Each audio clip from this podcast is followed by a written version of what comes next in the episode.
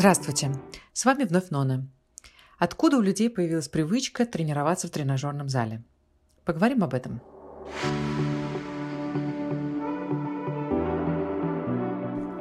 Сегодня в современном фитнес-клубе представлены все направления фитнеса. Плавание и водные программы, огромное количество групповых классов, боевое искусство, пилатес, детский фитнес, танцы, триатлон и свимран – но сердцем практически любого клуба, конечно, является тренажерный зал. Именно на него отводится максимальная площадь. И именно там можно встретить самое большое количество людей. Почему? Начнем с истории.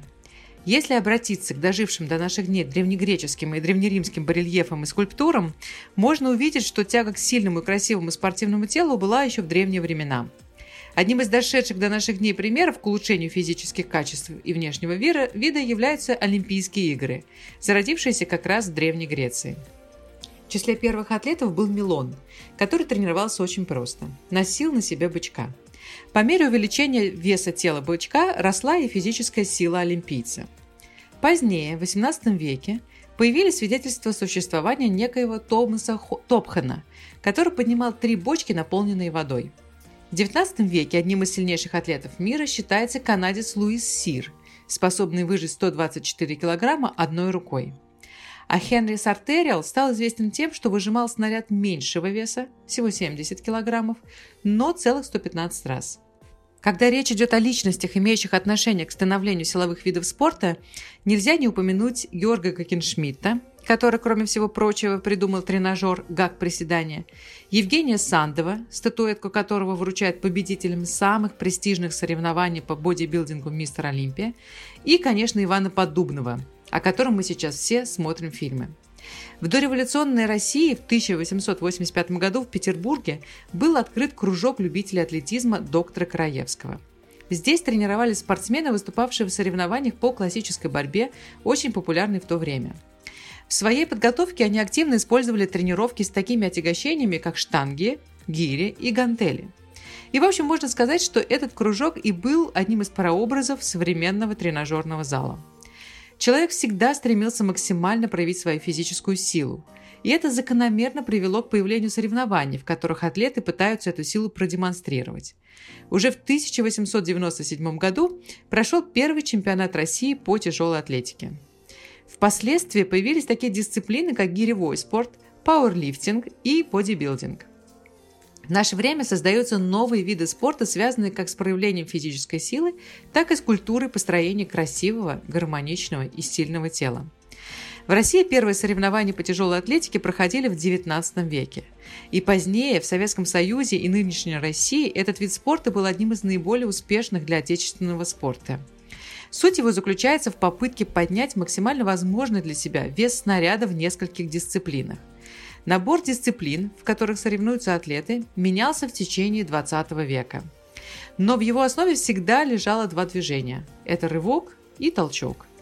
Победитель определяется в каждом из них, однако наиболее престижным считается победитель в сумме двоеборья – на протяжении 20 века СССР и позднее России удалось вырастить таких легендарных тяжелоатлетов, выигравших, кстати, Олимпийские игры и ставивших мировые рекорды, как Аркадий Воробьев, Юрий Власов, Леонид Жаботинский, Василий Алексеев, а Андрей Чемеркин. Бодибилдинг. Бодибилдинг в переводе с английского означает «строительство тела». Как вид спорта он сформировался в Америке где-то в начале 20 века. Началось все с конкурса «Мужчина с самым красивым телосложением в Америке». А уже в 1939 году прошли первые соревнования по этому виду спорта. Огромное влияние на популяризацию бодибилдинга и культуру атлетических тренировок оказали известные бодибилдеры Стив Ривз, мистер Вселенной и мистер США, и всем известный Арнольд Шварценеггер. Арнольд является одним из самых титулованных бодибилдеров в мире. Целых семь раз он выигрывал мистер Олимпия и побеждал на «Мистер Вселенная». Придя в Голливуд и начав сниматься в огромном количестве фильмов, эти атлеты очень помогли донести до обывателя необходимость силовых тренировок для создания красивого и спортивного тела. В последние 20 лет появилось множество дисциплин, которые проводятся под эгидой Федерации бодибилдинга. Они отличаются по своим характеристикам. Это связано с тем, что, к сожалению, чрезмерные размеры современных бодибилдеров перестали быть интересны. Для увеличения интереса к спорту стали создаваться новые дисциплины с немного другими задачами.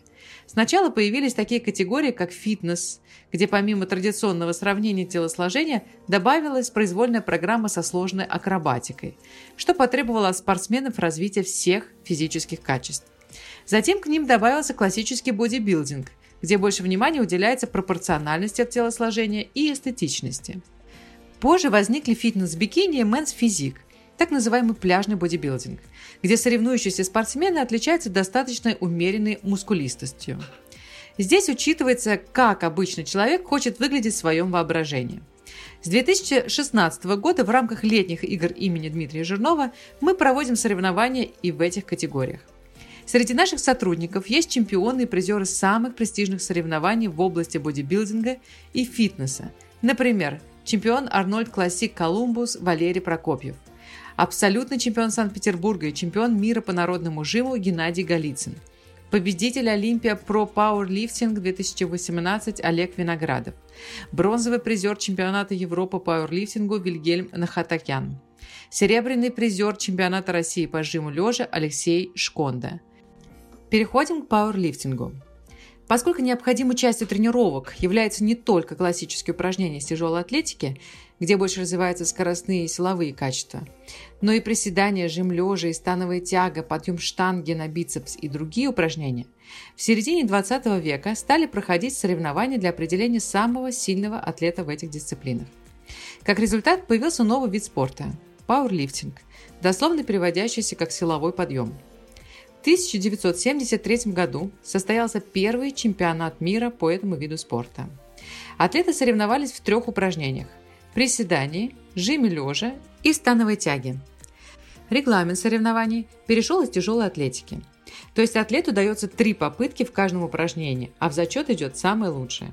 Если вес ни разу не покорился, спортсмен получает нулевую оценку, так называемую баранку – Переходим к следующему виду силовом, силовой активности – жиму штанги лежа или народному жиму. В последние десятилетия наряду с обычным жимом штанги предельного веса все больше популярность приобретает народный жим. Жим штанги с массой самого атлета на разы. И русский жим – жим штанги фиксированной массы на разы. Фактически для лиц с повреждениями опорно-двигательного аппарата жим лежа является единственным доступным силовым упражнением. Кстати, все тренеры тренажерного зала нашей сети каждый год в рамках сдачи ОФП должны выполнять народный жим с весом собственного тела на 15 повторений, что близко к выполнению третьего взрослого разряда. Также сейчас проходят соревнования по двоеборью, где соревнуются сразу в двух движениях – жим штанги лежа и становая тяга. Ну и последний вид силовой активности – это армлифтинг. Армлифтинг – это новый вид спорта, близкий по духу к пауэрлифтингу – в армлифтинге есть два упражнения. Тяга штанги с толстым грифом, ось Аполлона, и тяга ручки, Rolling Thunder. Существует много различных федераций армлифтинга, но наша компания сотрудничает с федерацией WRPF, президент которой, Кирилл Сарычев, является легендой в мире силовых видов спорта. Он, например, поднимал 335 килограммов в жиме лежа без экипировки. Кирилл давно является членом клуба World Class, и при его активном участии мы с 2017 года проводим соревнования для наших клиентов и сотрудников.